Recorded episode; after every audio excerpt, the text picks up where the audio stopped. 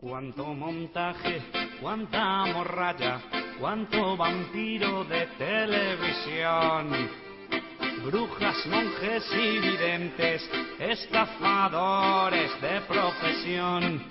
Curanderos que curan el SIDA, hay que joderse, cuánto cabrón.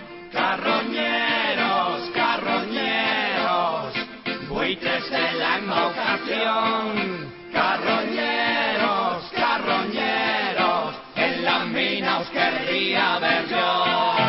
906-453-452, llámanos a cualquier hora. Ya se encargará de solucionar mi contestador. Toda tu preocupación, toda tu preocupación. Y si quieres más, ven a visitar sin ningún temor. Hasta humilde farolera. No te olvides la cartera. Que te sangraré, que te voy a degollar. No importa una puta mierda si tu estado es terminal. Y si todo sale mal, no vengas a reclamar, no me jodas el negocio.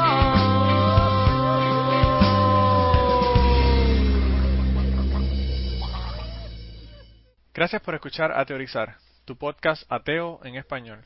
A Teorizar es un podcast donde se hablan temas de ateísmo, agnosticismo y escepticismo todas las semanas.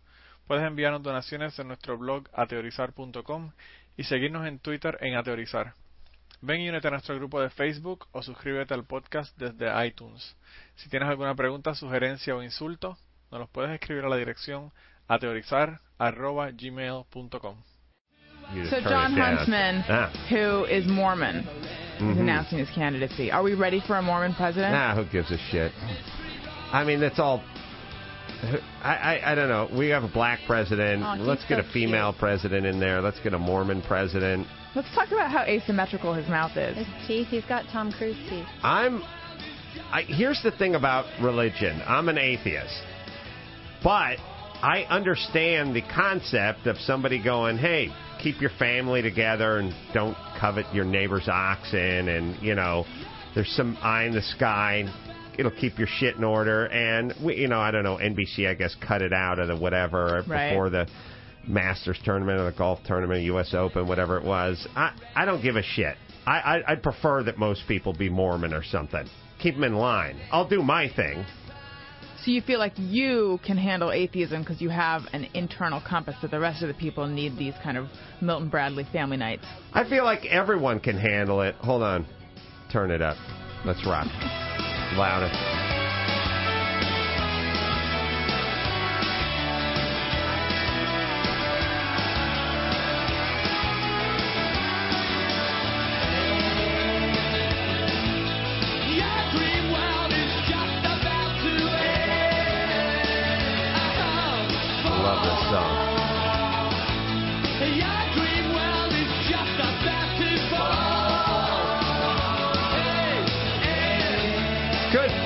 You smoke, the dream world, you know, singing through his trach.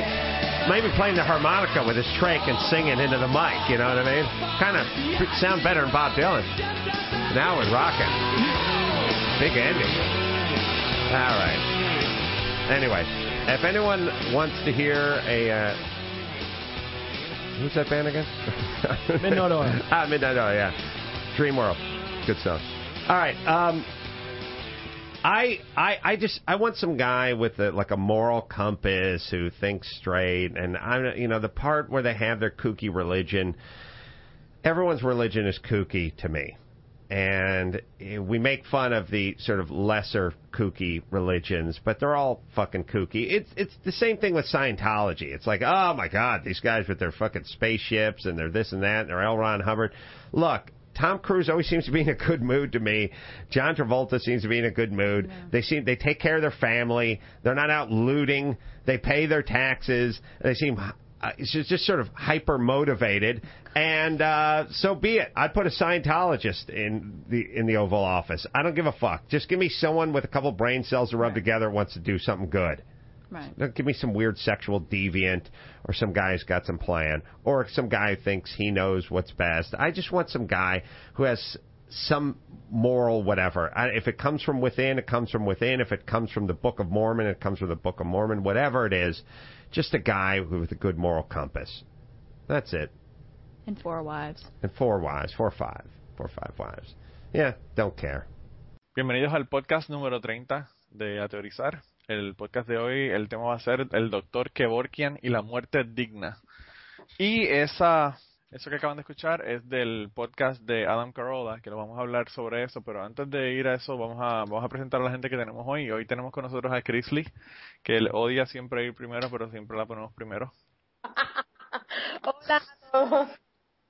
Eh, Chris Lee parece que está teniendo todavía problemas con su internet. Vamos a, vamos a ver si nos hacen donaciones a pod- a- al podcast autorizar para que, Hola, para que hola, hola, internet bien. hola, hola, hola, hola, hola.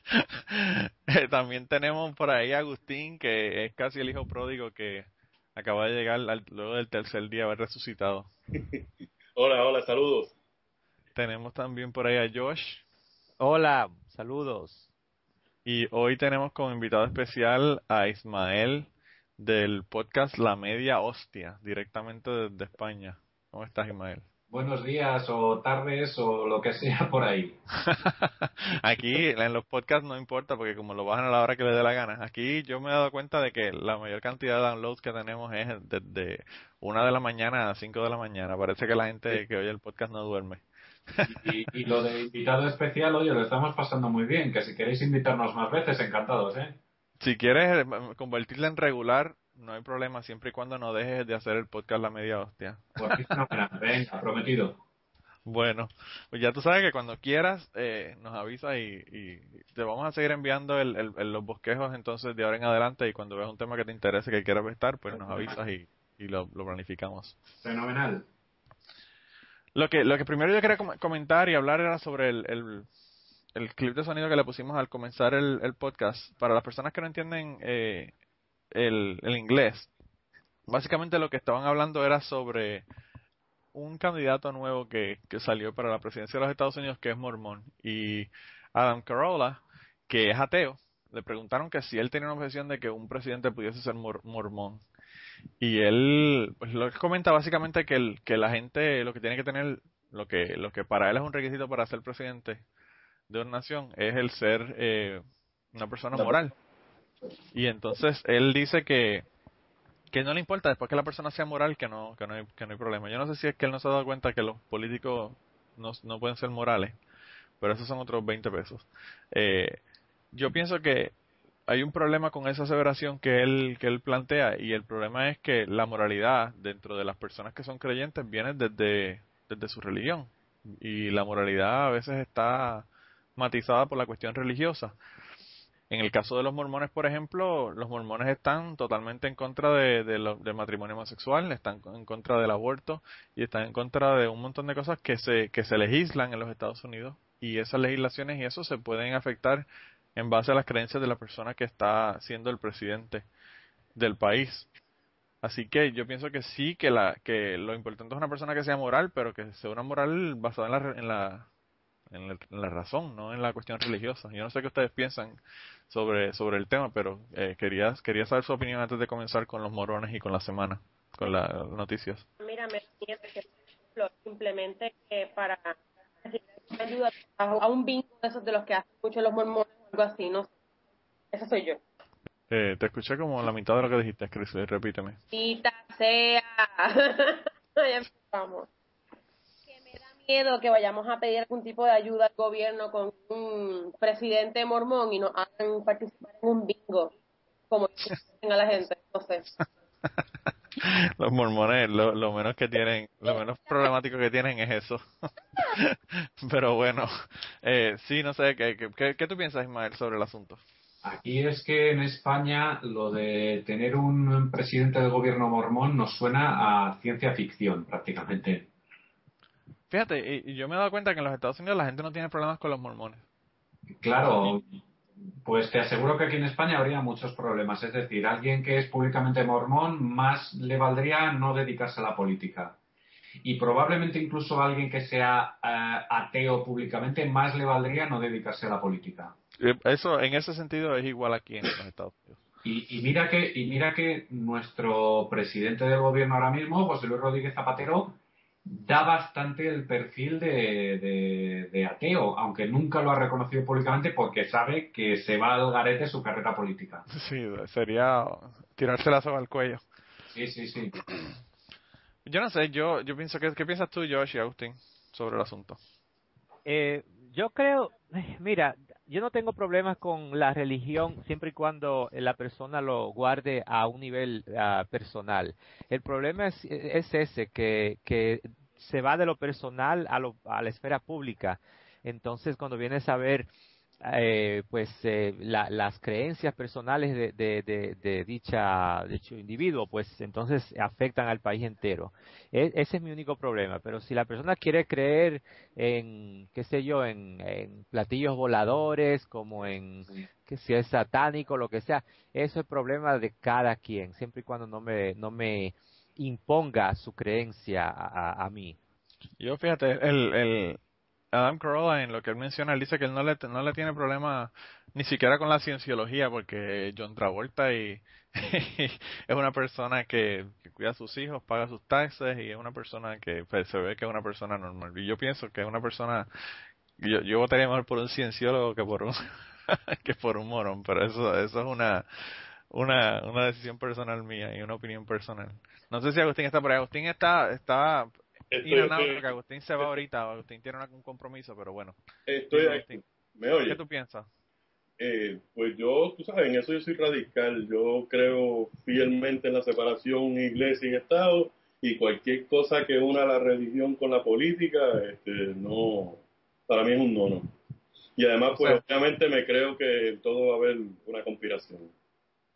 No, y no solamente Agustín, tú, tú estás decepcionado, pusiste ahí con Ron Paul. Ah, eso es otra historia. Eso es horrible, horrible, horrible. Agustín vio... yo había dejado de creer ya en la política con Obama, o sea que eh, nunca creí siempre en la política, pero ya con Obama fue como que punto final, pues le di una pequeña oportunidad a, a- eh, yo pienso que eres bien constitucionalista, etcétera, etcétera, pero se le cayó todo con, con en este último debate presidencial que hubo, eh, incluyó el que el que se, se, se debía eh, meter la religión en la cuestión pública y ahí para mí se le fue la guagua. Fíjate, Ron Paul yo también estaba pensando que dentro de lo malo era lo menos malo, pero con esos mensajes y esos videos que vi de él, de verdad que no sé si he cambiado la, la opinión. Te oigo, Agustín. Sabotaje, bueno. sabotaje, eso es sabotaje. Eso es la silla, papá. Yo te lo he dicho a ti, que el teléfono, el teléfono de Agustín cuando uno lo llama suena como, tiene un- el tono de, de- de que suena y otro tono al final, ¡pup! Y yo le digo a Agustín que la CIA le tiene el teléfono intervenido. la Estamos- oh la CIA okay La CIA, la CIA sí, porque Agustín es, Agustín es reaccionario, Agustín es de los, de los que tiran piedra y bombas molotov cuando puede. Mira, pues nada, ¿qué les parece si empezamos entonces con el morón de la semana? Tenemos tres esta semana. Eh, el morón de la semana de esta semana tenemos a, el primero es la- el, obispo de Alcalá, eh, de Henares, en Madrid, en España, porque hizo, hizo una guía, editó una guía para, para curar la homosexualidad. El hombre aparentemente ve la homosexualidad como un problema, un problema de salud, eh, un problema que se puede curar, y decidió que iba, que iba a editar una guía ahí para, para hacer que los homosexuales dejaran de ser homosexuales. Así que es el, el primer morón de la semana. Yo me imagino que ese toca bien de cerca a Ismael por ser tan tan cerquita a, a él. Al menos Muy, muy, muy cerca. geográficamente. Ismael, ¿en qué parte de de España es que tú que tú estás viviendo? Estoy en Madrid. O sea que- Henares está al este de Madrid, a unos 20 kilómetros. Ok. O sea que, que de verdad que estás bien cerca. Pero anyway, ese es el primer, ese es el primer morón de la semana. Eh, el segundo morón de la semana es Manuel Alcalde Moreno, que es un profesor de la, univers- de la Escuela Superior de Ingenieros de la Universidad de Sevilla. Estamos hoy españoles por aquello de que tenemos a Ismael en la casa. Eh, y el hombre dijo que, que la religión tiene un papel en la ciencia, que la religión es importante para, para la ciencia y que los puentes de hidrógeno son una prueba de que existe Dios. El tipo será ingeniero de la Universidad de Sevilla, pero de verdad que yo no veo en los puentes de hidrógeno nada que, que indique Yo, yo por esta persona no voy a votar. que... ¿Por qué? No voy a votar porque son muchos los científicos y muy buenos científicos que, que piensan así. Sí, Esto, esto viene de, de la teoría aquella de los magisterios no solapados de Stephen Jay Gould y que esta aquí en España hoy en día la sigue muy bien Francisco Ayala. sí, Es el más grande biólogo que tenemos en España, pero que también es consejero del Vaticano en temas de evolución y, y ciencia. Y ellos creen firmemente que, que Dios no tiene nada que hacer en los temas científicos, que Dios solo interviene en los temas morales y que se puede ser muy gran científico mm, siendo, siendo creyente y creyendo este tipo de cosas. Aquí, aquí también hay personas que son así. Claro. En Estados Unidos. Y, y- y yo por mí, mientras sean grandes científicos y mientras trabajen bien en el, en el mundo de la ciencia, pues bueno, permítaseles tener la creencia que quieran. Claro, es lo que estábamos hablando con lo mismo de la política. Siempre y cuando puedan separar una cosa de la otra no hay problema. Claro, claro. Eh, pero anyway, eh, la, la tercera morona de esta semana es Barbara McEwen, que es la secretaria del Tribunal de Volney en Nueva York. Y ella está muy molesta porque dijeron que los Estados Unidos de Nueva York ahora se van a permitir los matrimonios homosexuales. Y ella dijo que ella era, ella es la persona que tiene que firmar los certificados de matrimonio en ese condado en, en Volney, New York. Y pues ella dice que ya no va a firmarlo, porque ella no quiere su nombre en un certificado de, de algo que va en contra de su, de su creencia moral. Eh, y volvemos a lo mismo, esto es como cuando los, los médicos o las enfermeras dicen que no quieren ayudar a personas que, que han tenido un aborto, porque No. ellos, eso está en contra de, su, de sus creencias. Pero es que yo siempre digo que, que, que la objeción de conciencia en estos temas, la auténtica objeción de conciencia habría sido que eligieran otro trabajo y ya está. Exactamente, claro, sí. Que se vaya a trabajar Es en una decir, iglesia. y, y si, y si esta persona, la tal Bárbara McEwen, resulta que hay. No, pero que, bueno, claro, quiero decir que si trabaja en un Estado y ese Estado tiene unas leyes y esas leyes permiten que haya matrimonio homosexual, ahora no puede decir que requiere objeción de conciencia para no cumplir esas leyes. Si no vas a. mm, si no sirves para, para, para ser quien aplique esas leyes, pues cambia de trabajo. Hay muchos trabajos en el mundo. Claro, Ismael, eso es como las personas, por ejemplo, que, que tienen una creencia religiosa de que no pueden trabajar algún día a la semana, que ya sea el viernes o el sábado o el domingo o lo que fuera, y se van a trabajar en una tienda que abre siete días a la semana. O sea, la persona, si la persona no puede trabajar esos días a la semana, o hace un arreglo de antemano o no, o no trabaja. O sea, o lo, o lo, o lo sacan del trabajo. Y lo mismo yo pienso que ocurre con esta señora. O sea, cómo tú puedes trabajar en una, en una disciplina y decir que no vas a dar eh, medicina. Eso es como cuando los, los eh, farmacéuticos dicen que no van a vender la, la pastilla de, de el plan B, por ejemplo. Porque eso va en contra de, su, de sus creencias. Eso va en contra de sus creencias, pero, o sea, ellos son farmacéuticos. Y el fármaco es una, es una droga y es legal. O sea que realmente no tiene sentido una- una tener persona- esa objeción. una persona que tiene creencias, lo siento, trabaje usted en una cosa que sea compatible con sus creencias, pero no trabaje en esto. Claro, que se vaya a trabajar a la iglesia y firme los certificados matrimoniales en la iglesia, si quiere. Pero anyway, vamos entonces a votar a ver quién es el, el que el que sale eh, el morón de la semana. El primero, la, la primera persona que va a votar es eh, Ismael. Sí, yo no, no tengo ninguna duda. Yo voto por el obispado de Alcalá de Henares. Bueno, pues el, el obispado de Alcalá de Henares es el voto de Ismael. ¿Y por quién vota Agustín? El obispado. El obispado también, ok. Chrisley, Ok, voy a explicar primero. Por ok, zumba. y bueno, no voy a, a, a votar porque, eh, ok, fine, di lo que te dé la gana, al último la tienes que hacerlo, su estúpido, primero. Segundo, por el obispado tampoco voy a votar porque pues eh, un obispado es un conglomerado de clergos y muchas veces para mí son unos imbéciles. Así que mi voto es para Manuel Qué chévere, para Manuel Alcalde Moreno, profesor de la Escuela Superior de Ingenieros de la Universidad de Sevilla, y se le cayó la llamada a Chrisley, pero le pudimos escu- escuchar el voto, así que Aquí estoy, aquí estoy. La razón por la que voy a votar por el, por el profesor es que porque una persona educada debe saber más que estar diciendo disparate como que los puentes de hidrógeno son una prueba de que existe Dios. Por favor, si vas a emitir tu opinión, que sea una opinión educada no vengas a estar metiendo estupideces, eh, cosas sobrenaturales como esa. Ahora yo puedo decir, ay, eh, mis uñas crecen todos los meses y es una prueba de que Chewbacca existe. Ay, bitch. Por favor. la Mira, prueba de. La- que, esa esa, voto por esa el cita. morón de la semana. Chris, esa cita está buena para, para ponerla en Twitter. Y no me Eh, el que me crecen las uñas es prueba de que Chewbacca existe. está bueno eso.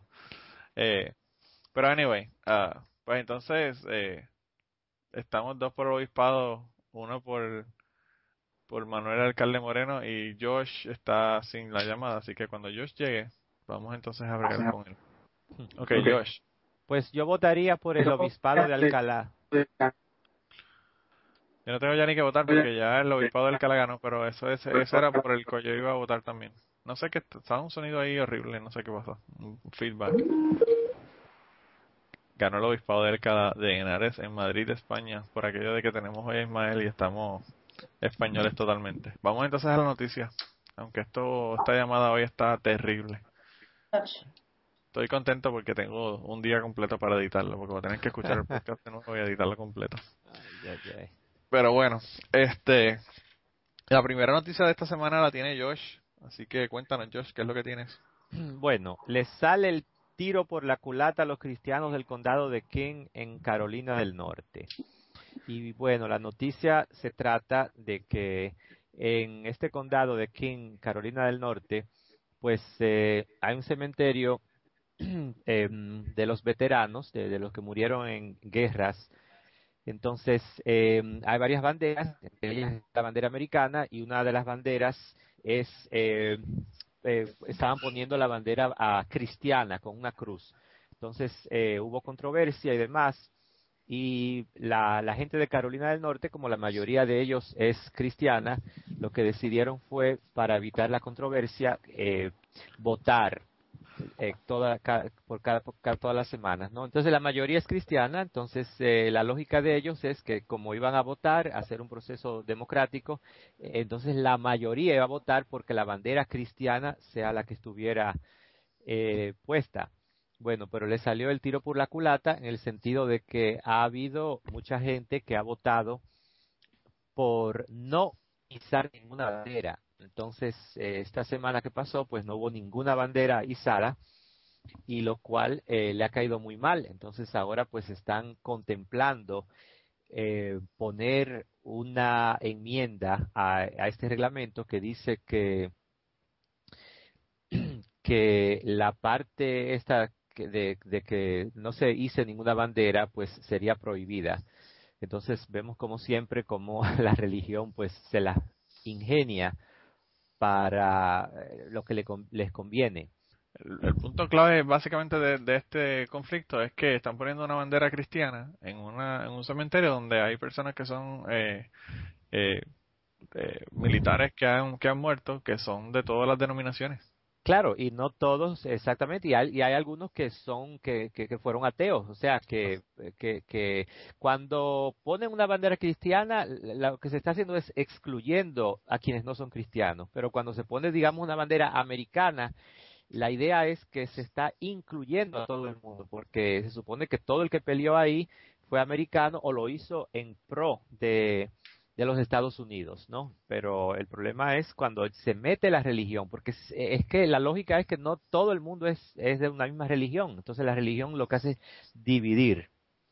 Fíjate, Josh, pero el, el problema que yo pienso que hay en los Estados Unidos es que, como la mayoría es cristiana, los cristianos no tienen la perspectiva de que hay otra gente que tiene creencias diferentes a las de ellos.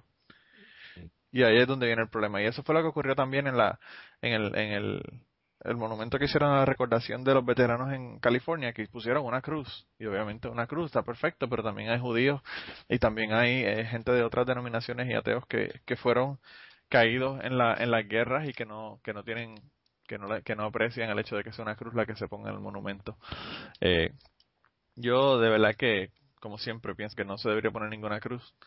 Y mis ideas sobre la guerra son bastante diferentes a la mayor parte de la gente. No voy a hablar de ese, de ese aspecto.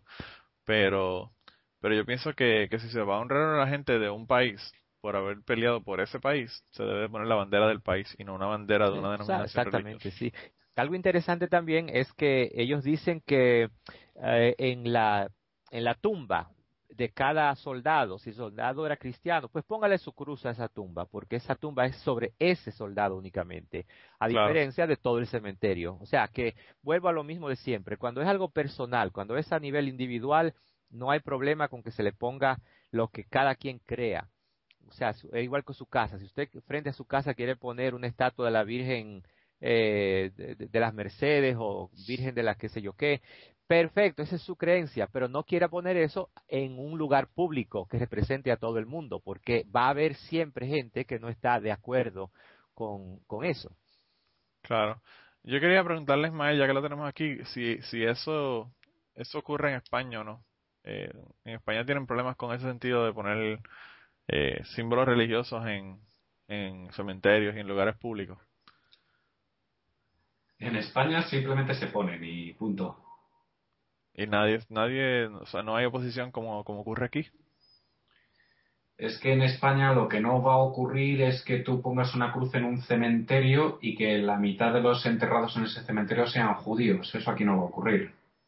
Ok, ¿son cementerios separados o cómo, cómo es que lo ¿Mm? hacen? No, no, no, simplemente que España es cristiana y punto. O sea, no. Bueno, yo, yo eso lo entiendo, Ismael, pero hay personas que son de otras, de otras denominaciones en España. Y mi familia, tanto por parte de mi madre como por parte de mi padre, no es una familia excesivamente religiosa y ninguno hemos tenido problemas nunca por tener que llevar a uno de nuestros abuelos a un cementerio y, y, que haya una cruz cristiana sobre su lápida. Otra cosa es el discurso del señor cura en el funeral. Ahí sí que ha habido algún que otro problemilla, pero lo dejamos para otro día. Pero fíjate, Ismael, en, en España incluso se han, se han propuesto hacer bautismos que no sean religiosos. Sí, de un tiempo a esta parte sí. Y eso a mí no me hace ningún sentido. Yo no, yo no entiendo cuál es la lógica detrás de las personas que están planteando eso en España. El sentido de simplemente celebrar que has tenido un hijo con tu gente cercana. Simplemente. O sea, una cuestión social, básicamente. Sí, quiero decir que, que, quien tiene un hijo y quiere invitar a unos canapés a, a, sus amigos para celebrar que ha tenido un hijo, si quiere puede llamarlo a eso bautizo, bautizo ateo. qué, qué, locura, de verdad que me encanta. Me parece, una tontería, pero ya cada uno es como es. Pues yo eso lo escuché en un, en un ateo de la, de la FIDA, de la Federación de Ateos de, España, en un podcast que ellos tenían, que ya no lo hacen hace como dos años, terminaron, dejaron de hacerlo. Y, menos y a mí me pareció una locura, una locura total. o sea, tener un bautismo, pero que no sea religioso, de verdad que no, no sé, no me hizo sentido. Pero pues fíjate que es raro, aquí aquí hay sumos problemas por el asunto ese de, poner cruces y, y poner este banderas cristianas y los letreros en las escuelas y bueno, tenemos 20.000 20 mil cosas que están ocurriendo en este momento en cuanto a este tipo de símbolos en lugares públicos. En España, lo de los crucifijos en las escuelas, ahí ya estamos hablando de otro tema. Pues yo, he visto un montón de noticias que están relacionadas al tema y, sí, sí, sí. y tiene una batalla campal sobre el asunto, ¿no? Algo parecido a una batalla campal, sí. Eh, porque no, no unos, unos, están peleando porque los, los quitaron y otros están peleando porque los quieren que, los que los dejen quitados. Así que no sé. Es que en una escuela un crucifijo sí que no hace. No, definitivamente, pero fíjate, eso eso en, en Centro y Sudamérica hay un montón de escuelas en que lo hacen. Yo he visto fotos de escuelas en Ecuador y en 20.000 países donde tienen crucifijos en la escuela y no, y no le parece nada problemático. Aquí en Canadá también, aquí en, las escuelas públicas, si, si, si las administra la iglesia, aunque sean públicas, tienen eh, cruces y demás y no hay problema. Fíjate, eso es otra cosa que a mí me parece extraño, el hecho de que una, de que una escuela sea pública pero la administra una iglesia. Sí. En España se añade a eso la cuestión de las escuelas concertadas, que son escuelas públicas pero que las administra una iglesia subvencionada por el gobierno. O sea, que el gobierno paga y la iglesia la administra. El gobierno, eh, digamos que la escuela es religiosa, por lo tanto es escuela privada, pero es escuela pública porque los niños van a esa escuela, pero es el gobierno quien paga su plaza en ese colegio al niño. yo estaba yo estaba leyendo un artículo que son millones de euros los que se los que se paga el gobierno por este tipo de escuelas. Sí, sí, sí lo son, sí. De verdad que eso, yo no sé, aquí yo pienso que en, Estados Unidos ocurre, pero más solapado. pero igual en según qué lugar es más económico hacer eso que tirar la escuela religiosa y construir una escuela pública. Ah, no, definitivamente, claro. Claro. claro. Estamos hablando de, de otro tema y ahí, claro, por supuesto, en una escuela que pertenece a la iglesia, pues tendrán que poner sus crucifijos, pero el padre a quien le ha tocado llevar a su hijo a esa escuela solo por cercanía geográfica, pues ¿cómo hace para, para oponerse a eso? Ahí, el, el tema ahí ya es bastante más complicado. Sí, yo pienso, yo pienso que sí, que, que el tema, es- cuando no se hay separación eso entre la, entre la iglesia y el Estado es una cuestión más complicada. Aquí, sí el gobierno le da, le da fondos a escuelas y a universidades que son eh, cristianas, pero, pero la cuestión es un poco más solapada porque aquí básicamente la constitución dice específicamente que hay separación de iglesia y Estado. Y entonces tienen que hacerlo, pero se hace como que por debajo de la mesa, no se hace así abiertamente. Aquí también la hay, la separación de iglesia y Estado. Y aún así tienen las, las escuelas que son subvencionadas. Una inversión Claro, de, digamos, de la cuestión es, digamos, sí, perdona, la cuestión es, digamos, no cabrearnos demasiado los unos a los otros. Yo pienso que sí, pero no sé. Claro. yo, yo soy de los de los cab- cabreados. Chrisley y yo somos de la familia del odio. en Facebook. En Facebook hay un grupo que se llama la familia del odio. Tienen, De- y tienen el hashtag LFDO, la familia del odio. Y nosotros estamos ahí porque nos ponen, nos ponen a nosotros que somos los, los que siempre estamos peleando por todo. Decía, decía el, el historiador Javier Tusell, decía que lo que hace particular el tema de político en España es que en España la mitad de los cristianos votan a la izquierda y la mitad de los trabajadores votan a la derecha. Sí. Entonces, por eso muchas de las cuestiones políticas en España las sacas de España y se las explicas a cualquiera que no sea de España y no entienda absolutamente nada de lo que está pasando. Pues ahí yo, con la cuestión esa de las iglesias, de verdad que yo no entiendo, pero bueno. y la cuestión de los bautizos, eso, olvídate, que eso es otro, eso tema que a mí de verdad que no me tiene, no me tiene nada de sentido. Pero bueno, seguimos con la próxima noticia, que ahora Chrisley no se le ha quedado la llamada en, dos minutos, así que vamos a orarle al, a Thor, a ver si Chrisley puede dar sus noticias sin que se le caiga la llamada. Oh, please, please, ok. Cuéntanos, Chrisley. les cuento. Aparentemente la peor amenaza para el cristianismo, eh, para el cristianismo evangélico, los evangélicos, son los ateos. Tenemos una tabla, bueno, por Friendly Atheist, que encontramos la noticia, tiene esta tabla del PEW Research Center's Forum on Religion and Public Life, que es como que no sé qué significa la sigla PEW, que alguien puede tomar esa. Es una, es una compañía que se dedica a hacer eh, eh, investigación sobre temas de, de religión y vida pública. Ellos tienen un website, pueden ir al website, tienen un montón de, de, de diferentes encuestas que ellos han hecho. Pero la, la, el- la gráfica de la que se está hablando Chrisley la pusimos en el blog, es la que tenemos ahí en el blog al principio. Para que la vean. como pueden ver, entre amenaza mayor, amenaza menor o que no presenta amenaza. Nuestra influencia es 71% de amenaza mayor. Felicidades. Estamos celebrando, gente, lo de los ateos porque tenemos el 71% de la, de la, de la influencia de ser una amenaza para la religión. Así que estamos, estamos de celebración en los Estados Unidos con eso. En las Olimpiadas especiales que yo hablo y tú traduces lo que yo hablo. Sí, Chrisley, Chrisley, yo estoy, yo tengo una, una- un grado asociado en, en entender a Chrisley por, por Skype. Vamos a tener que cambiar el programa que estamos usando. Hablamos, hablamos mal de, de AT&T en todas nuestras, nuestros podcasts, ahora vamos a tener que hablar mal de Skype. Es. Pues nada, lo que encontraba jocoso mientras estaba viendo la gráfica, el primer comentario, pues, de Friendly que fue el mismo que yo estaba pensando. Diríamos que la, la mayor amenaza al evangelio son ellos mismos con su necedad e ignorancia hacia pues, los temas corrientes como sexualidad, derechos de las mujeres y educación sobre eh, todos nos educamos y ellos insisten en vivir como ignorantes. Pues, como él también expresa, la esperanza, como para todos, recae en la juventud. Estamos esperando que con el tiempo puedan ver lo mal que están, tomen una posición para retar las enseñanzas de su religión, no son mejores que sus supuestos líderes. También los 3% bastante interesantes. Un 3% de los líderes aceptan la evolución como un proceso natural.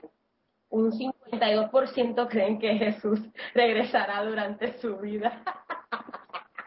y más de la Oh. mitad creen que siempre tienen que obedecer a sus esposos, por más que sobre todo esa sumisión es algo que Chrisley definitivamente está bien bien a favor de, de ella. Pero fíjate, esa cuestión de la, de la cuestión de, de, de creer en la evolución y todo esto, eso es súper súper común aquí, eso ocurre eso ocurre mucho. Eso no, no es algo que, que me sorprenda de verdad. Eh, lo que ¿Escucharon los otros 2%? El 50%. Perfecto, pues jajaja, ya me terminé de reír. Digan ustedes. Yo, fíjate, eh, hablando de ciencias y de escepticismo, la, la próxima noticia viene sobre, sobre los periódicos. Y los periódicos a mí, ya yo ni los leo porque de verdad que las noticias que reportan son una tontería, pero este... Un esta noticia, la primera hora y el nuevo día con sus portadas de Maripili, que mucho me interesan, que mucho me interesan. esos son los periódicos amarillistas de Puerto Rico, que son revistas de farándula y dicen que reportan cosas que son importantes para el país. El país cayéndose pedazo a pedazo y el, y el periódico reportando sobre una, una chica que realmente lo único que tiene es un, un buen cuerpo. Eh, Miren, y para que se rían de verdad, eh, ellos tienen un eh, obviamente su, su nombre en Twitter y la gente lo sigue y una de las noticias que tiraron recientemente como algo nuevo fue el caso de Skyler de León, el que va, el que ya fue hace tiempo, ya en el 2009, para Pena Capital, sí. que lo están tirando. Wow. No, y, y, y vi el otro día que el, el periódico, no sé si fue Primera Hora o El Nuevo Día, pero reportaron una noticia y la cita que estaban dando para la noticia era The Onion, que es un periódico satírico que no, que, que las noticias no son reales, son, son noticias satíricas que ponen, igual que el, que el, que lo hace la gente de, del ñame, que es un periódico, un periódico satírico que tienen en Puerto Rico. Eh, en internet y esa es la, una de las citas que ellos estaban eh, dando como una de las citas para, para hablar sobre el tema que estaban hablando en el periódico.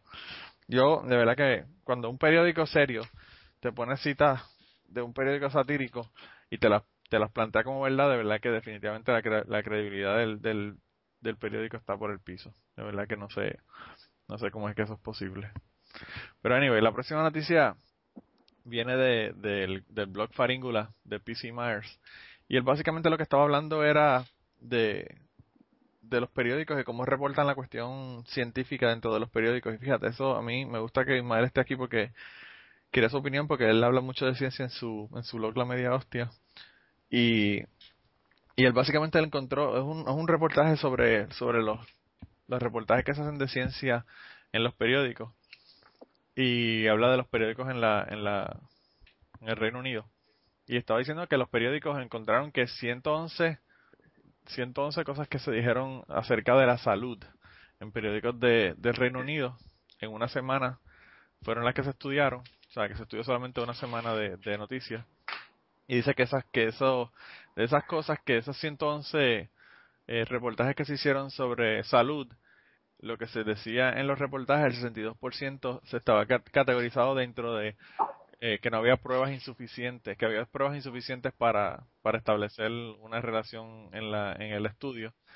Y luego, eh, además de eso, encontraron que el 10% decía que era posible, el 12% que era probable, y solamente un 15% decía que la, que la evidencia era convincente en los estudios que usaron para hacer los, los reportajes de, de estas noticias en esos periódicos de, del Reino Unido.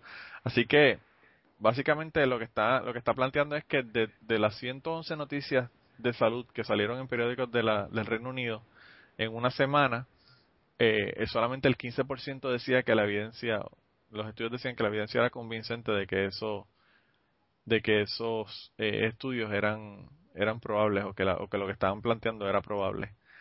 De verdad que a mí me, me, me parece que eso le hace mucho daño a la ciencia. Yo he escuchado muchas personas diciendo que, ah, que por ejemplo, qué sé yo, el café hace daño, el café da cáncer, por ejemplo, que salió una semana el café da cáncer y tres meses después sale otro estudio diciendo que el café es muy bueno para eh, evitar el cáncer o que el café es muy bueno para la salud este del corazón o lo que fuera.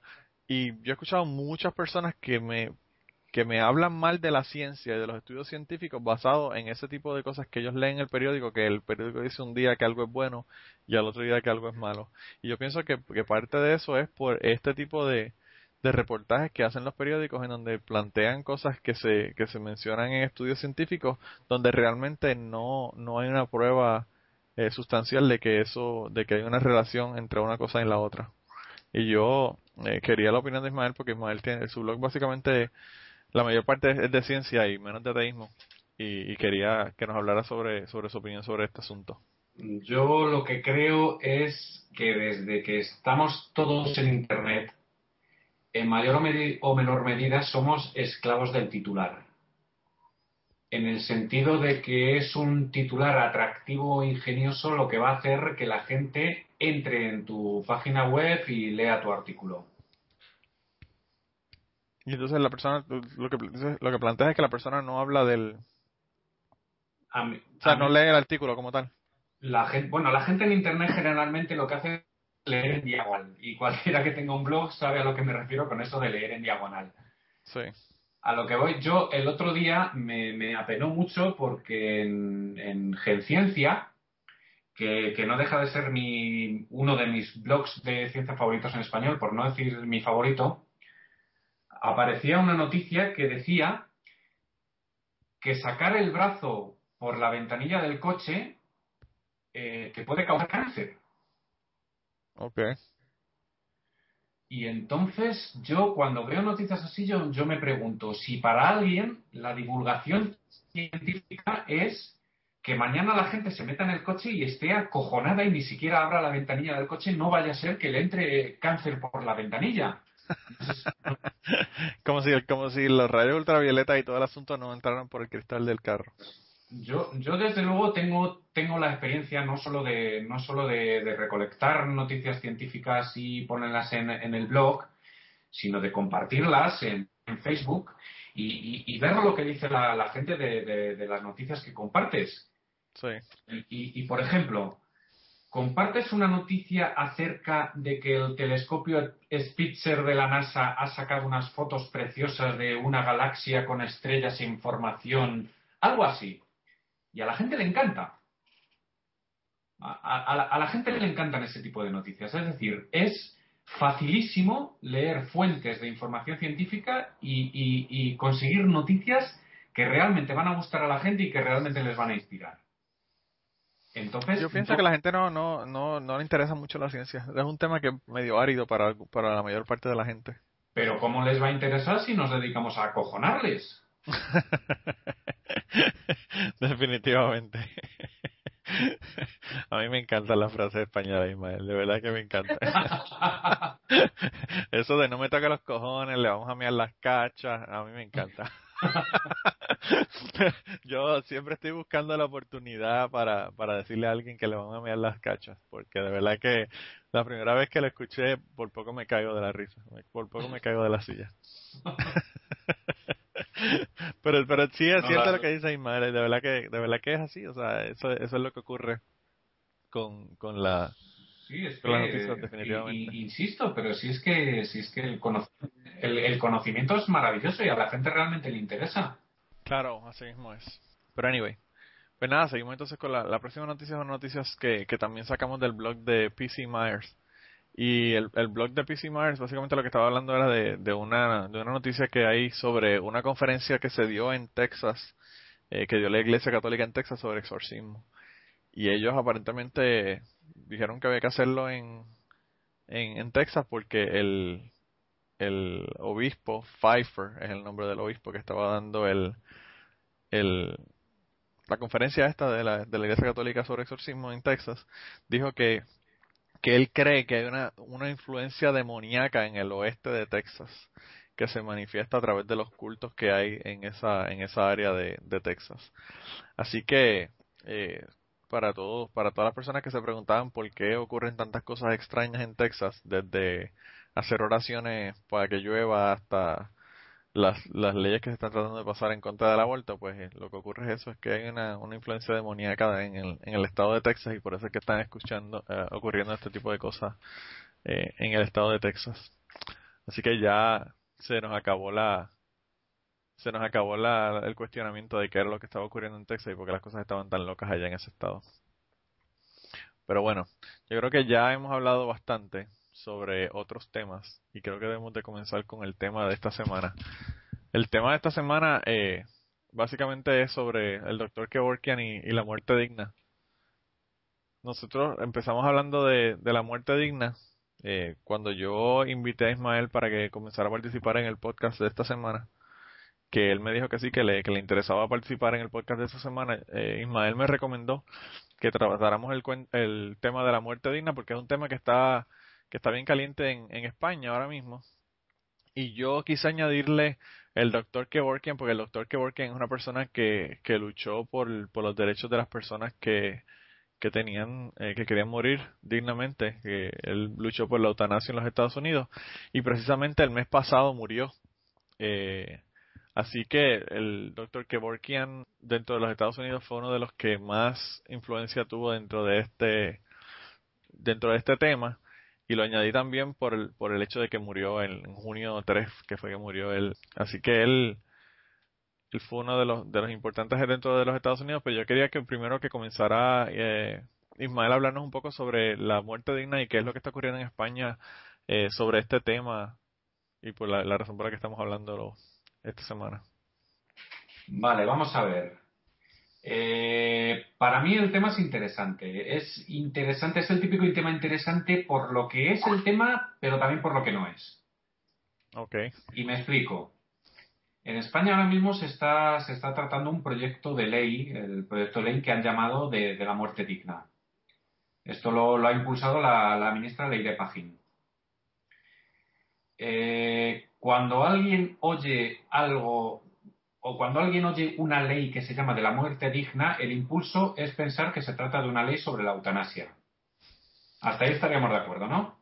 Ok, sí. Vale.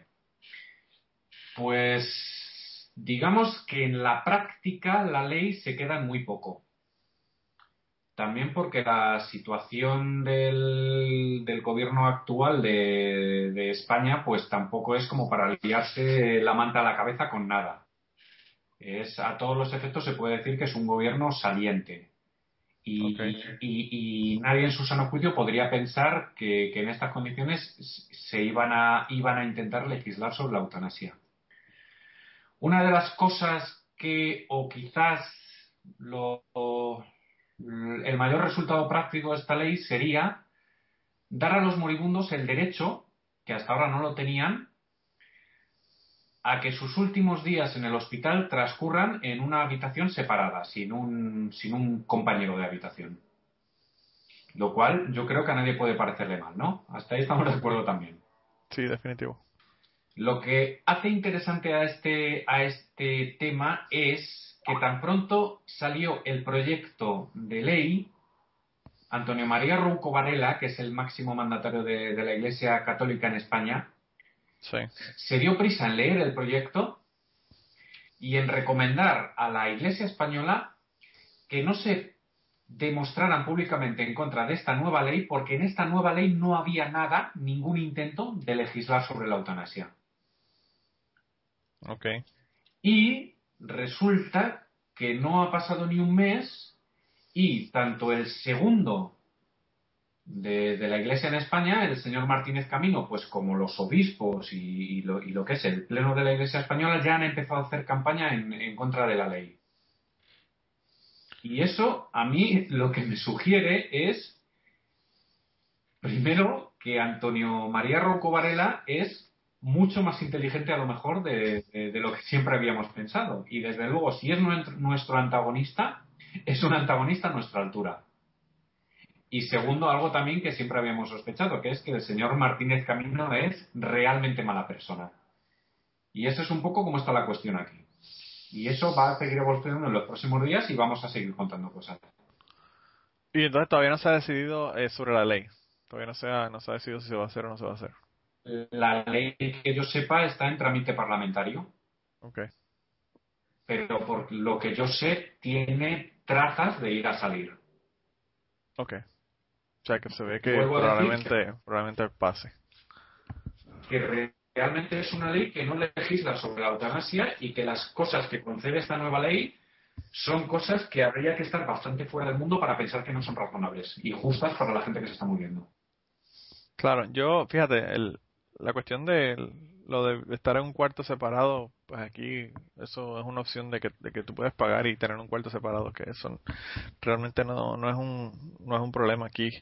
Pero el, el caso es que en el caso de, de, de aquí de los Estados Unidos, el doctor Kevorkian mató un montón de gente. Él, él dice, no está seguro si fueron 120 o 130 personas, pero él mató un montón de, de personas, incluso fue a la, a la cárcel.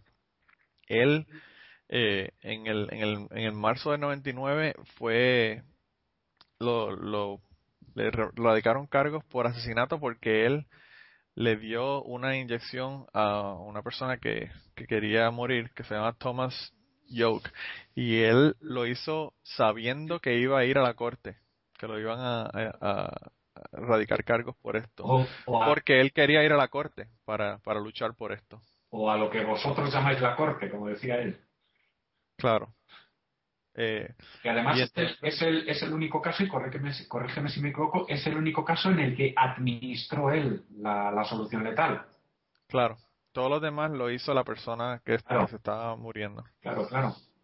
Eh, y, y él eh, incluso eh, lo hizo a propósito. Él sabía que, que iba a ser, que iba, que le iban a radicar cargo y él pensó que iba a ganar el, el caso y que, y que iba a ver, pero él dice que no, que, él, que, él- que la Corte Suprema está politizada y, parcializada, que no hay forma de tú ganar un- una Corte Suprema con este tipo de, cosas. Y fue, él fue a la cárcel, estuvo en la cárcel unos, unos años, incluso luego que salió de la cárcel, estuvo dos años en probatoria, luego de que eh, de que salió de la cárcel.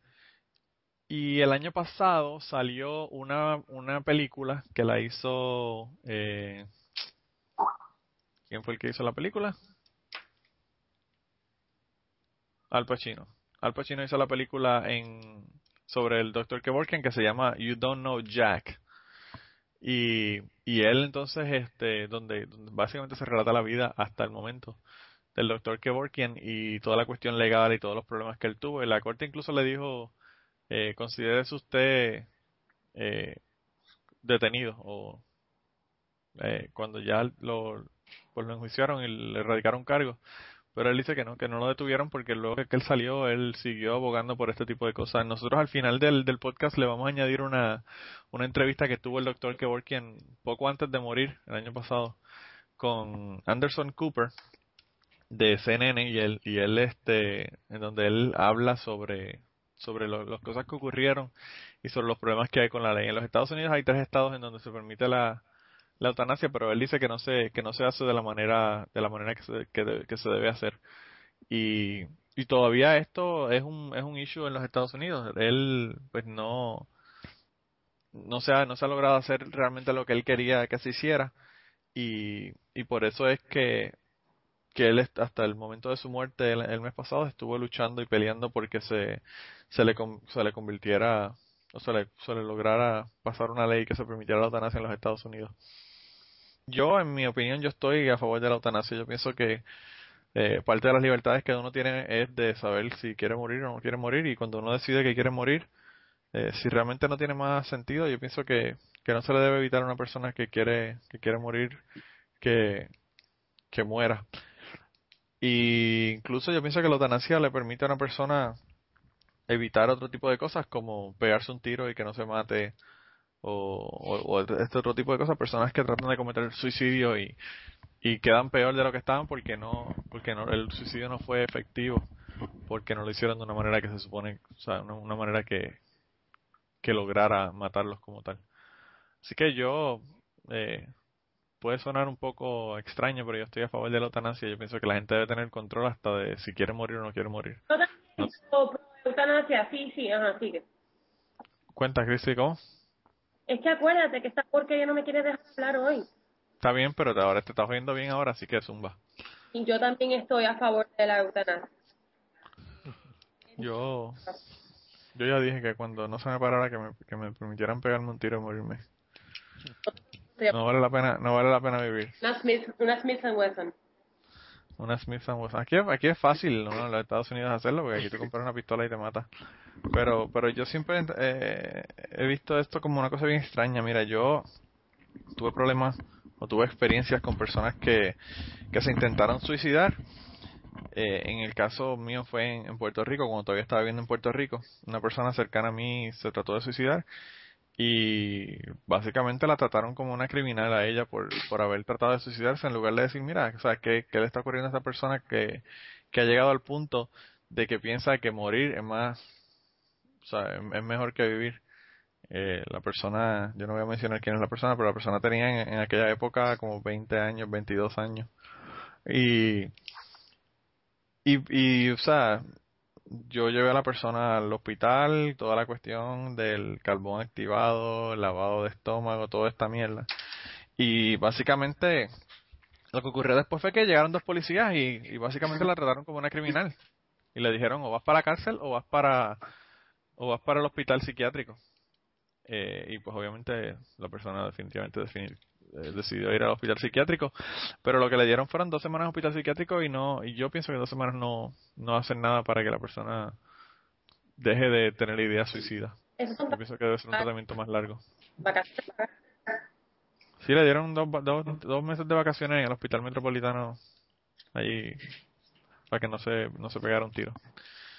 Eh, la persona definitivamente decidió que lo iba a hacer con pastillas, pero bueno, son otros 20 pesos. ¿Y todo esto de la eutanasia, quién lo inventó? ¿Cómo que quién lo inventó? Sí, sí, sí, se sabe quién inventó lo de la eutanasia. ¿Lo de la eutanasia o lo estar en contra de la eutanasia? Os lo, os lo explico yo si queréis. Sí, cuéntame, cuéntame. Pues el uso del término griego eutanasia para referirse al derecho justo de una persona a, a- a la dignidad en su propia muerte, esto es de un tal Tomás Moro. Tomás Moro era el consejero de Enrique VIII de Inglaterra y el hombre a quien Enrique VIII ejecutó por ser fiel a la Iglesia Católica y oponerse al cisma anglicano. Y es que sale el término. y, y hasta aquí podemos leer. Es decir, esto es algo que la Iglesia hace mucho. Es decir, hay cosas en la tradición de, de la propia Iglesia que la Iglesia, cuando le interesa, borra de un plumazo y se dedica a inventarse algo nuevo, pues eh, sea para oponerse a libertades civiles o para lo que sea. Pero esto la Iglesia lo hace mucho. La iglesia lo hace todo el tiempo. Eh, Lo mismo ocurre con el aborto y con otro montón de cosas. Eh, pero fíjate, el, el, problema, yo pienso que lo, lo- la razón por la que no te contesté es que no, no sabes si me estabas hablando de del origen religioso de la eutanasia o de que era del término o de la historia, que era lo que me estabas hablando. Pero el, el, el problema, si vamos a ver, es un problema religioso, básicamente. A la religión es la que se opone a la eutanasia. Eh, y es porque, pues obviamente se, se, se plantea que la, la vida es un regalo de Dios y una santidad y toda esta cuestión. Y por esa razón es que se, que se plantea que, que uno se debe matar a uno mismo. Eh, o desear la muerte. Pues utilizar el término griego eutanasia para referirse al derecho de uno mismo a decidir cuándo muere para hacerlo con dignidad, eso viene de un cristiano. Sí, Además- y además de alguien que fue ejecutado por ser demasiado católico. Por ser demasiado católico. Y eso, yo pienso que para la Iglesia Católica es, ca- es casi una ironía. Pero, pero la- el hecho es de que, no sé, yo pienso que independientemente de lo que, de lo que nos plantea la Iglesia, nosotros debemos de legislar en base a lógica y a razón. O sea, tú, tú me vas a decir a mí que como tú, ten- como tú tenías en, el- en la viñeta esa que pusiste en tu, en tu blog hoy cuando estabas hablando de que ibas a estar en autorizar, Sí, de, del, del tipo sufriendo ahí en una cama a punto de morirse y el, y el sacerdote por la ventana gritándole, no, no, no le pongan, no le pongan medicamentos, tiene que sufrir, tiene que sufrir. Eh, es, es básicamente así de irónico y así de, de- sádico el, el asunto de la eutanasia. O sea, la- las iglesias prefieren que la gente se muera sufriendo con un dolor terrible a, a permitirle que morir morir dignamente y decir mira ya se acabó y, y son personas que no van a vivir. O sea no son no estamos hablando de personas que que saben que se van a levantar de una cama y van a estar bien. Son personas que están son pacientes terminales y, y en el caso de lo que planteaba el doctor Kevorkian es un proceso el doctor Kevorkian hizo un, paper una una un artículo en una revista científica hablando sobre el tema y, y detallando exactamente cuál era el procedimiento. Y el procedimiento eh, planteaba que eran varios doctores los que tenían que decir que la persona no tenía más remedio, la persona iba a morir como quiere, la persona estaba sufriendo y, y básicamente lo que se iba era a, a- a reducir su sufrimiento. Y y aún así, pues, o sea, a pesar de que se ha establecido todo este tipo de, de controles para asegurarse que las personas que, que, pues, que deciden por la eutanasia son personas que realmente no, no tienen otra opción. Eh, y aún así, pues las iglesias siguen, siguen en contra del tema de la eutanasia y siguen en contra de lo que, de lo que está ocurriendo. Eh, Josh, yo quería preguntarte, allá en, en Canadá se ha hablado sobre el tema, ¿es un issue, no es un issue? ¿Qué, qué tú has escuchado sobre el tema allá en, en, en Canadá? Sí, mira, aquí en Canadá es como Estados Unidos en ese sentido. Hay grupos, ah, hay provincias que son eh, parte del Bible Belt y pues el asunto pues eh, es, tabú. Y hay otros lugares como Toronto, Montreal, donde hay mucho más apertura al asunto. Pero con respecto a las leyes no estoy seguro, no, no te sé decir, no. Y entonces, Canadá tiene un Bible Belt. Explícame eso, cuéntame. Oh, sí, por ejemplo, la, la parte esta donde yo vivo, en Manitoba, Saskatchewan y Alberta, eso es el, el Bible Belt canadiense. o sea que aquí hay mucha religión, pero claro, no es nada como digamos el sur de Estados Unidos donde donde la religión es un poder eh, fuertísimo, ¿no? Aquí, aquí es distinto, aquí en el sentido de que la gente, todo el mundo es religioso y eso, pero, pero eh, hay mucha libertad, eh, la gente es lo que quiere, la gente, pues, el que es gay y demás, pues se le permite el matrimonio y nadie se está metiendo con eso. Eh, eh, hay mucho más respeto por, por el derecho ajeno. Fíjate, aquí lo interesante de los Estados Unidos es que los Estados Unidos se, se jactan de ser, de ser los que más protegen el derecho ajeno y son los más que intervienen eh, en procesos legales para, para evitarle los derechos a las personas. Eh, yo no sé, aquí se habla, en los Estados Unidos se habla, la palabra libertad es una palabra que se utiliza religiosamente y realmente en el país hay tan pocas libertades como en cualquier otro país definitivamente.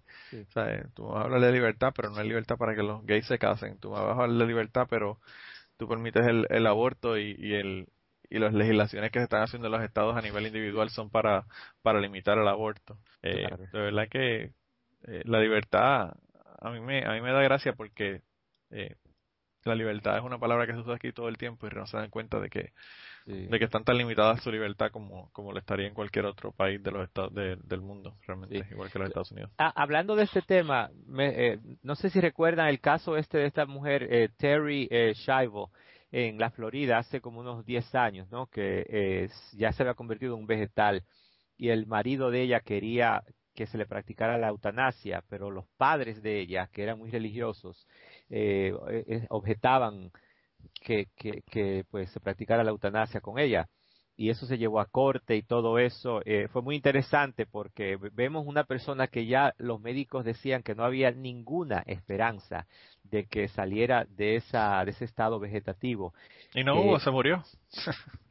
eh, sí bueno que entonces la corte dijo que había que que retirarle ya lo que le daban de, de, de, alimento intravenoso, del suero este, quitarle todo para que se muriera y pues eh, al final eh, creo que ganó el, el marido porque realmente cuando está así no hay conciencia, no hay nada y aparte de que es un gasto enorme para, para el Estado.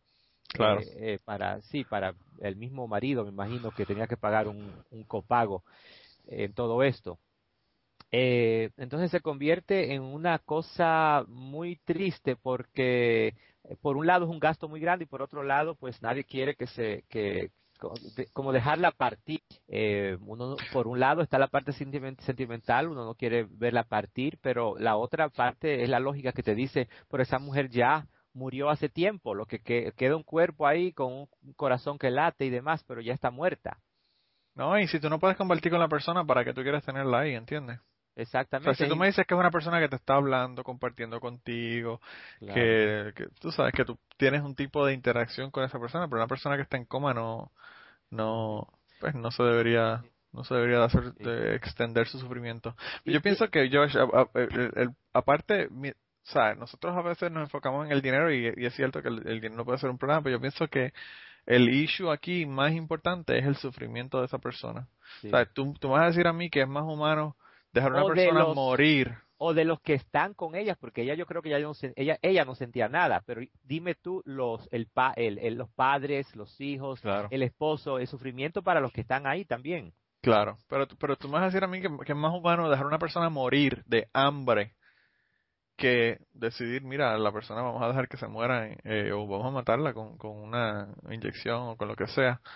O sea, yo, yo pienso que, que, no es nada de humano, nada de humano. Es que somos, somos más humanos con los animales, porque a los animales sí le practicamos eutanasia cuando lo vemos que están sufriendo y que ya no hay esperanza. Claro, yo pero lo que pasa con los animales es que los animales no tienen alma. No tienen alma, claro, es, cuestión de, es cuestión religiosa, al final de cuentas es cuestión religiosa, esa es la prueba. Cuando ves que con los animales se puede y con los humanos no, es porque precisamente eh, la cuestión religiosa es la que está detrás de, todo esto. Definitivamente, eso es lo que ocurre.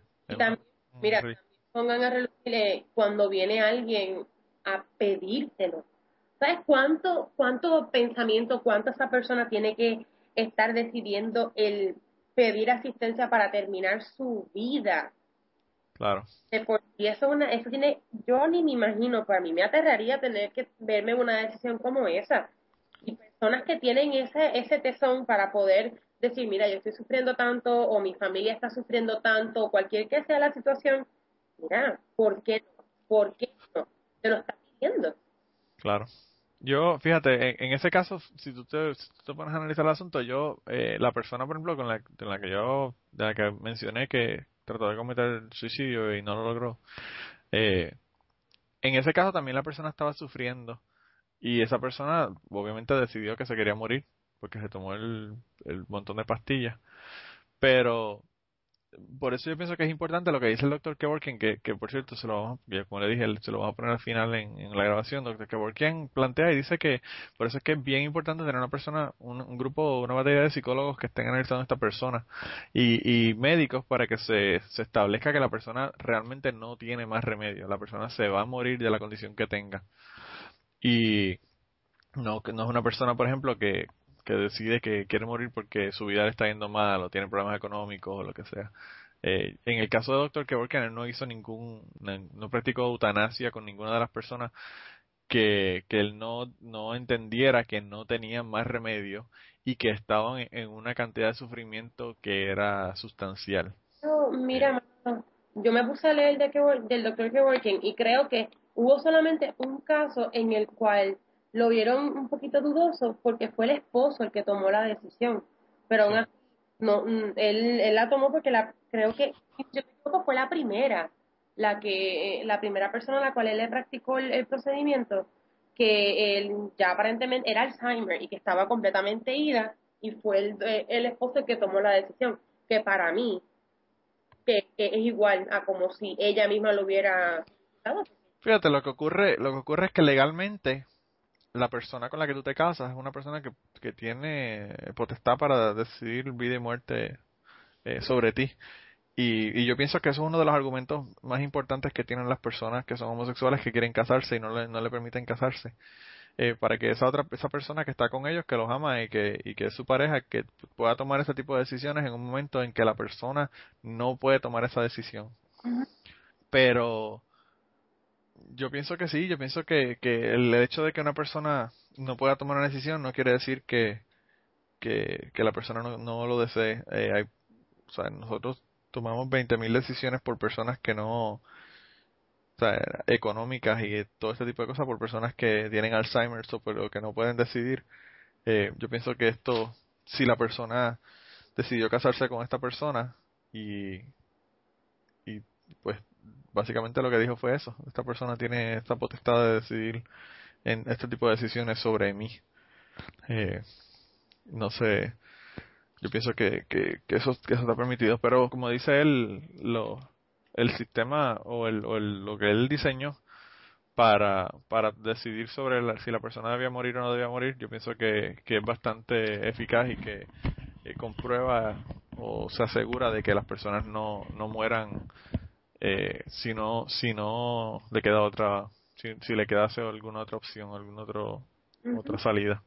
Tú sabes seguir leyendo un poquito y pues entonces eh, de la de todo lo que hizo el doctor que hubo solamente una cosa con la cual no estuve de acuerdo que fue cuando hizo lo de los kits que estaban vendiendo como aproximadamente como a 60 dólares, que era, si no me equivoco, era que le llegaba a la casa directamente a la persona, que ahí pues no tenían esta manera de cómo estar completamente seguros que no fueran a utilizar ese kit en otra persona.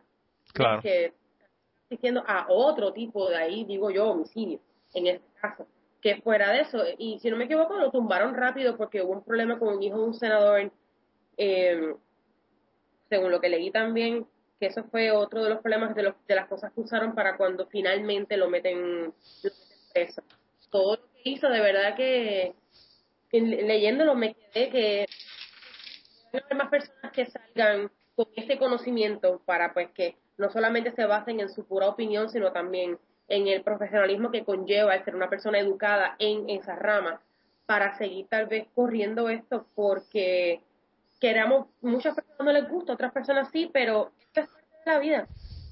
Así todas las personas también tenemos derecho a eso.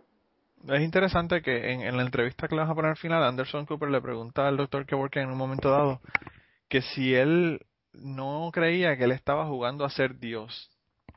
Para empezar, yo pienso que el doctor Kevorkian no cree en Dios porque él dijo, eh, el, el comentario que él le hace me hizo pensar que él era ateo, aunque no lo dijo este explícitamente, pero él, él, él le dijo que si, que como él iba a decir de que si él no creía ser Dios, si cortar una pierna a una persona para salvarlo o curarlo de un cáncer también es jugar a ser Dios. O sea, sería sería jugar a ser Dios para salvarlo, pero eh, y es aceptado, pero no entonces ser ser eh, jugar a ser Dios para que la persona muera, pues no es aceptado. Yo pienso que, que esa es la diferencia y es la diferencia que hace la cuestión religiosa.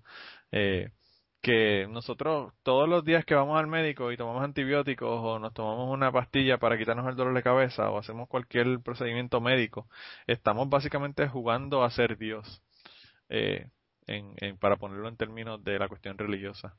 Y, y yo pienso que, que eso, que eso es parte de, del proceso. O sea, de la misma manera que se nos permite jugar a ser Dios para curarnos, pues debería también permitírsenos jugar a ser Dios para, para terminar nuestra vida en el caso de que nosotros ya no podemos no podamos con la carga de, de lo que es nuestra vida. Y a última hora, como Dios no existe, pues, es comentario inválido.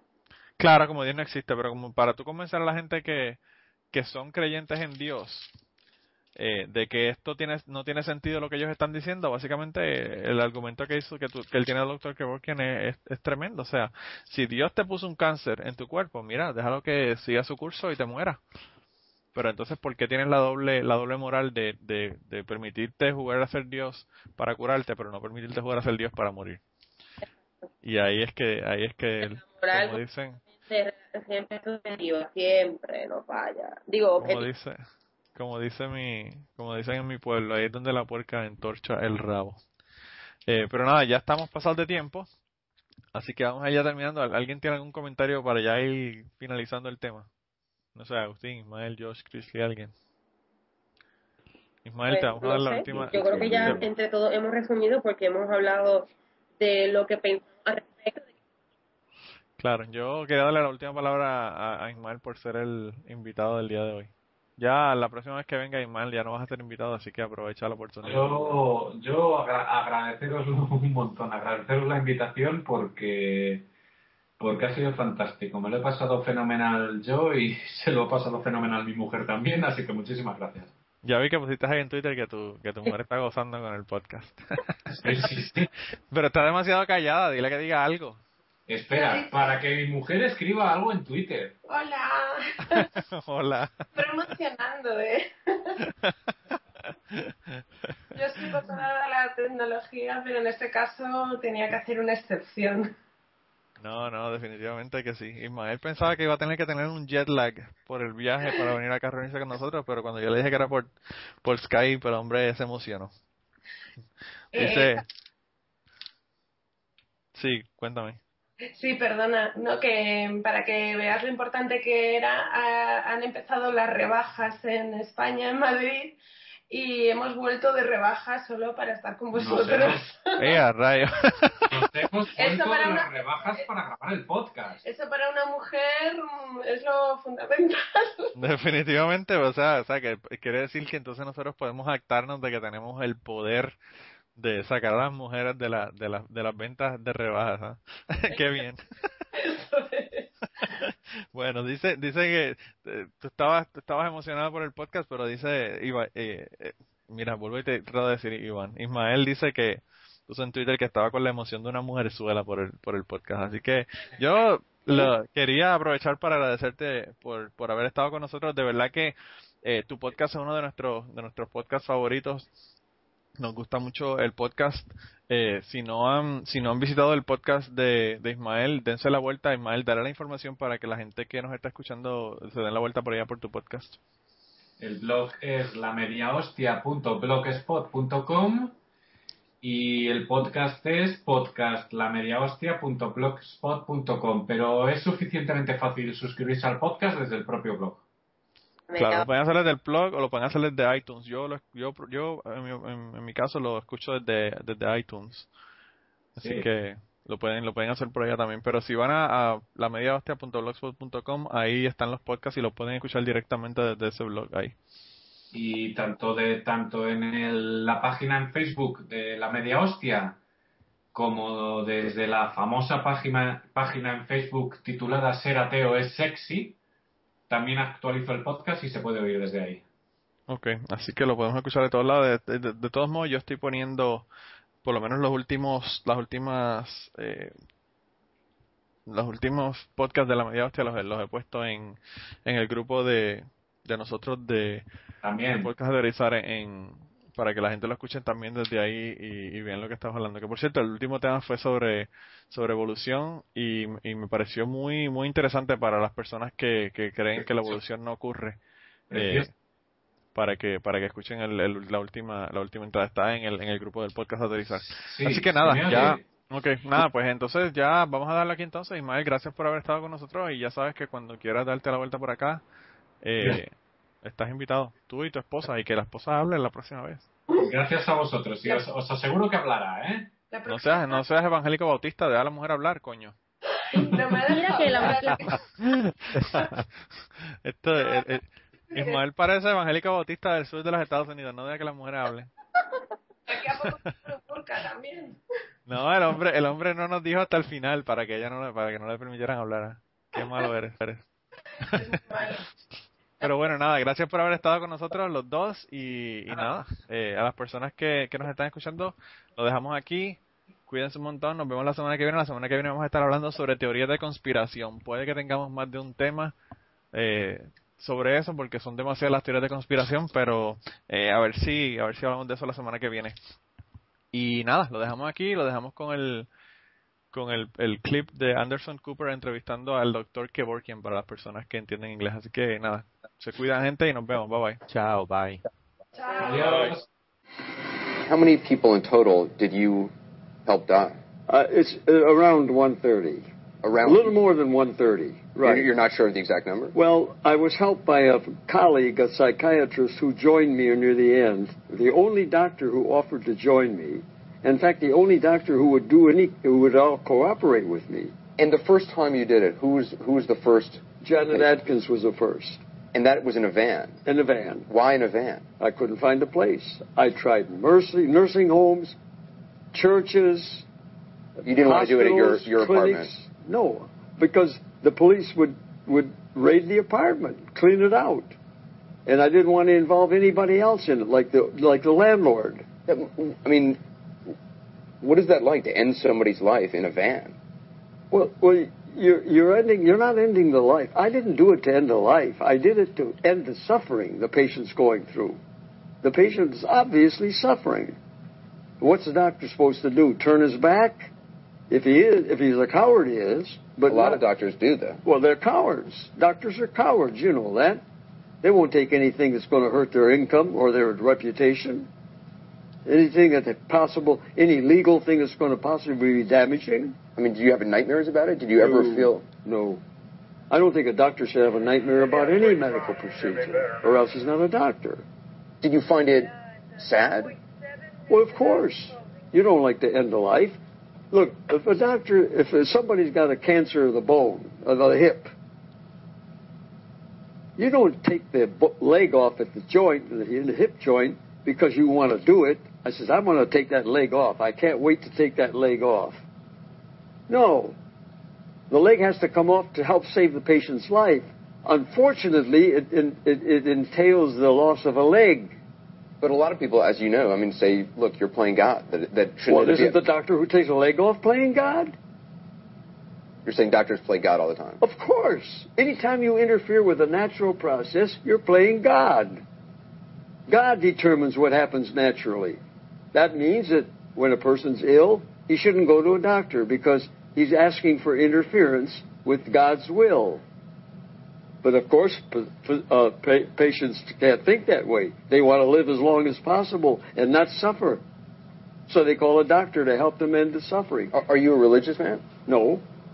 Do you believe in God? I don't know. Is there a God? We look. I'm a scientist. A doctor is always a scientist. Do you fear death? Well, as much as anybody else. I fear it only because I I like living so much because I feel good. If you were if you were ill, if you had a terminal illness and were in pain, would you take your own life? If it was unending pain and there was no cure, of course. I'm doing this for me. See, it's my natural right. That's in the Constitution, in the Ninth Amendment, which is ignored. I have a natural right to do whatever I want with my body. Anything. As long as it doesn't affect anybody else or any other property. And, and, and I have give permission, myself permission to do it. That's true of anything. I help a patient only with his permission to do what I think is necessary, and it's all laid out in detail to the patient. Do you think you've had an impact? Do you think you, you've know. been successful? I think this film may have an impact because it's very emotional and very powerful. But what uh, it helps the issue, and that's what counts. Whether it helps me or not is irrelevant. And I like that because it helps the issue. You use different ways of, of ending people's lives. Yes. At first, what did you use? I had to devise a way to do it. The patient was uh, quadriplegic who wanted a doctor to come and help him die. I says, look, I can help you, but it's illegal. So I've got to find a way to do it legally. And I'll get back in touch with you. And in the meantime, I was working on a way to do it. I So you, you basically just came up with an idea in your mind right. to make a machine. that would save me from having to do it. So a I machine got, that would allow the person to actually end That's right. I would set up the machine, all the solutions and everything in the, in the intravenous line, and then the patient would hit a switch and start everything flowing. Later on, you started using a gas, Yeah, because they stopped. They took away my license for the controlled substance. so you couldn't get access No, to. so to- they made it harder for me and harder for the patient. But that didn't bother them. See, I did, they don't care about the patient suffering. See, So, so you actually, so what you put, you would put something over their head and, and give them a gas. No, well, uh, we we first put tried one case with a with a uh, thing with a, I devised a, over the head of a plastic that's you could see through transparent. Right. But the patient panicked and and said, "Stop it, stop it." So I stopped it. We stopped it, and I says, "Why don't we try this another day?" He said, "No, do it now." He was determined to end it. He had severe emphysema. And, and that, that helps your panic uh, when you breathe and you have trouble breathing. When you're breathing carbon monoxide gas, when you have when you have carbon monoxide poisoning at, at, at night when you're asleep, it doesn't wake you up. You die. In other words, it's not so disturbing that it would wake you up. Therefore, it can't be too disturbing when you take it awake. And the final patient, Tom Yao, Yeah, that case was different. You you actually injected him that's right. yourself. That's right. You actually injected him because you wanted to go to court. I wanted to bring the case to, so that I get standing. They can't say they didn't get the particularized case they wanted. And you thought it would go to the Supreme Court, and that the, basically this would change the law. Well, of the uh, yeah, I, I hope this go to get. I doubt it though, because I knew the court's corrupt. I, I want to just show a little video that you made Sure. prior to, to the injection. And we're ready to inject. We're going to inject in your right arm. Okay?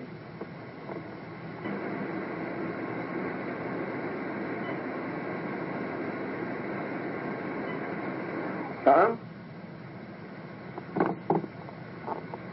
You asleep? He's asleep. When you see that, what do you think? That the law has forced me to do this in the most undig- undignified way. You think it's undignified? Of course it is. There's no family there. There, we're alone, two of us. I can't risk anybody else's life. You had told his family that he should they should leave. you should must leave. not be there because they'll try to prosecute you as an accomplice or something. You don't know because they're cruel. The law is cruel. They don't care about the patient. They care about the letter of the law. Bond is set for fifty thousand dollars. You gonna pay that today? Oh, that is beyond egregious, Your There is Honor. no way I'm going to pay a bond like that, Your Honor. You can forget it. You can forget it. Because this is the last time you people unjustly take away from me my liberty. I need a moment last time, time. Your Honor. And I will not, hear me now, I will not eat. Guarantee. I apologize You are for my assisting time, in Your my Honor. suicide. You're off parole now, right? Oh yeah, I have only two years after I got out of prison. On So you're a free man. Would you do it again? Would you help somebody? Under under certain circumstances, yes. As long as I know they're not going to throw me in jail again and and uh, and uh, and imprison me. Yeah, I would do it again. Have you had people approach you for, for help to end their Uh, life? they approached me even. I got letters from them even when I was in prison. They wanted help. They wanted advice how to do it. I couldn't do that in prison. Can you can you give advice to people now? Not in parole. It stopped it. With parole ending, I could give any advice I want. So now you could give advice. Absolutely. I can. Uh, notice I'm talking very freely about it. And and are you in touch with people who want to their Not right now. No, no. They all assume, like the like the judge says, you have now been stopped. Well, she was wrong. I haven't. You haven't been stopped. No, of course not. I still push for this issue, and when the chance comes, I'll do it the way it should be done.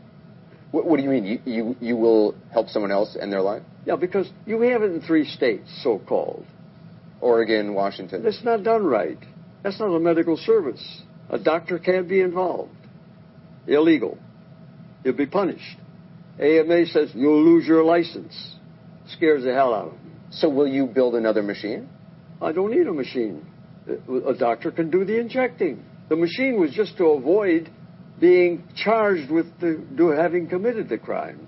But you don't have access to the pharmaceuticals anymore, do you? Not yet. But if it were illegal, in other words, if the law stepped out of the picture, if religion stopped pushing this opposition, then we could do it like a regular medical procedure, which it should be.